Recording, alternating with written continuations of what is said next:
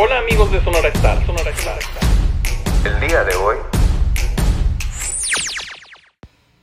Hola, hola, mis queridos escuchas de Sonora Star. Soy yo, Zulema Distancia. ¿Por qué me escucho agitada? Porque voy llegando del mercado municipal. Fui a comprar las cosas para preparar un aguachile. Pero ¿qué creen? Que con los 300 pesos que traía, solo me alcanzó para comprar lo necesario para preparar unos frijolitos maneados. Mi viejo me va a matar. Ay, pero si ni estoy casada. O sea, sí estuve. Tengo a mis hijos. Lo que pasa es que mi viejo se fue a Estados Unidos disque a chambear y a mandar dinero. Pero ya no sé nada de él desde hace tres años. Siquiera hubiera mandado un Western Union, ¿no? Pero ¿qué creen? El gobierno del estado sí me dio una feria. Como sabrán, soy una mini empresaria. Sí, no se burlen. Vendo mis tortillas o vaqueras los fines de semana y a mucha honra. Me pongo allí enfrentito de la unison, por si se les ofrece, por kilo o por docena. Después de este pequeño comercial, y regresando al tema de mi pequeña empresa, pues les cuento que sí le entré al programa de apoyo económico a los micro y pequeños empresarios, crédito emergente, efecto COVID-19, promovido por el gobierno de Sonora. ¿Y qué creen? Sí me lo dieron. 10 mil pesos.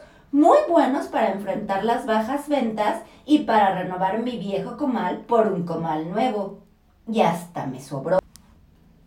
A ver, empresarios de Sonora Star, ustedes ya pidieron su crédito sin intereses con un plazo de 36 meses? ¿Qué oportuna reacción tuvieron nuestras autoridades para apoyar a los empresarios locales, no?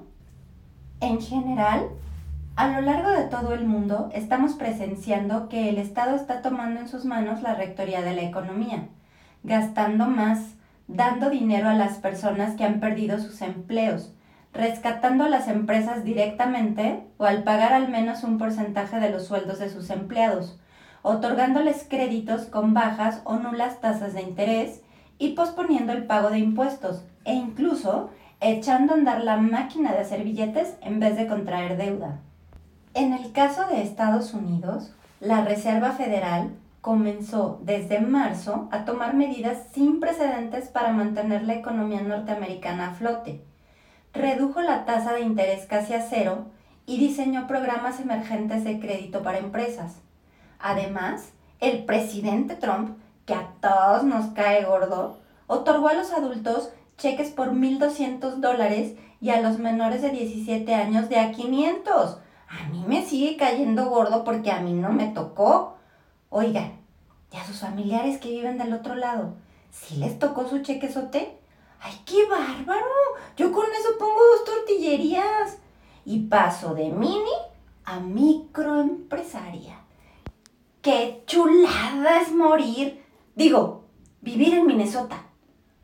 Alemania, por su parte, abandonó su política de presupuesto equilibrado y decidió bajar la tasa del IVA, así como destinar 350 billones de euros para apoyar a las empresas con créditos ilimitados entregar dinero a las personas y reducir los costos energéticos.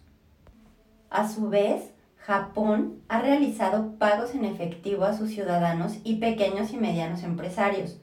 Ha entregado créditos sin intereses, retrasado el pago de impuestos y hasta ha entregado cupones para viajes. ¿A dónde querrán viajar los japoneses? ¿A la muralla china? En Reino Unido, también se están tomando acciones nunca antes vistas. Hasta parecen socialistas. Resulta que el gobierno inglés se comprometió a pagar hasta el 80% de los sueldos de los trabajadores por algunos meses para impedir el cierre de empresas. Asimismo, ha diferido los pagos de impuestos, incrementó el número y monto de los apoyos a los desempleados y estableció un programa de créditos a pequeñas y medianas empresas. Además, en vez de endeudarse, comenzó a imprimir billetes para financiar las necesidades extraordinarias provocadas por la pandemia. O sea que, ¿inflación? Madre de Dios, ¿van a acabar como Venezuela? Rusia también ha destinado recursos para apoyar a las empresas de los sectores mayormente afectados por la baja de la actividad económica. Otorgó créditos sin intereses para que pudieran seguir pagando los sueldos a sus empleados.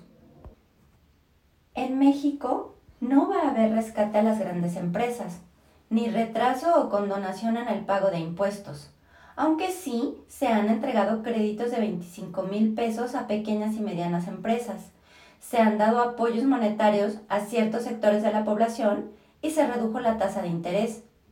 Qué bueno que en todo el mundo, incluyendo México y nuestro bello estado, sí se están tomando acciones para poder salir de esta crisis.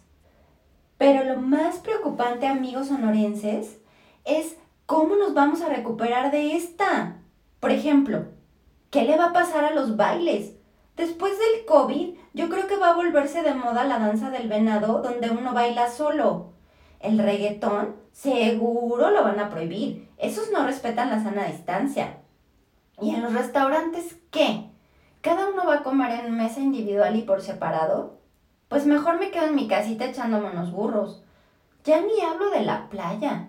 Habrá un bañista cada 150 metros con su cubrebocas, guantes y careta nadando en el mar y tomando el sol. ¿Se imaginan? Tendré que llevar binoculares para echarme un taco de ojo. Todo va a cambiar. Los comercios, hoteles, gimnasios, centros de entretenimiento y restaurantes no podrán funcionar al 100% de su capacidad. Los viajes seguirán restringidos especialmente los de carácter internacional, y los eventos deportivos, culturales o de esparcimiento con gran aforo seguirán cancelados. Las nuevas condiciones requerirán novedosas e ingeniosas propuestas por parte de todos los sectores, actores y agentes de cambio. Por lo pronto, yo tendré que inventar una nueva forma de hacer mis sobaqueras y en vez de preocuparme, me ocuparé en mejorar mi técnica de producción y mi estrategia de ventas post-COVID. Este fin, no olviden pasar por sus tortillas. Saludos.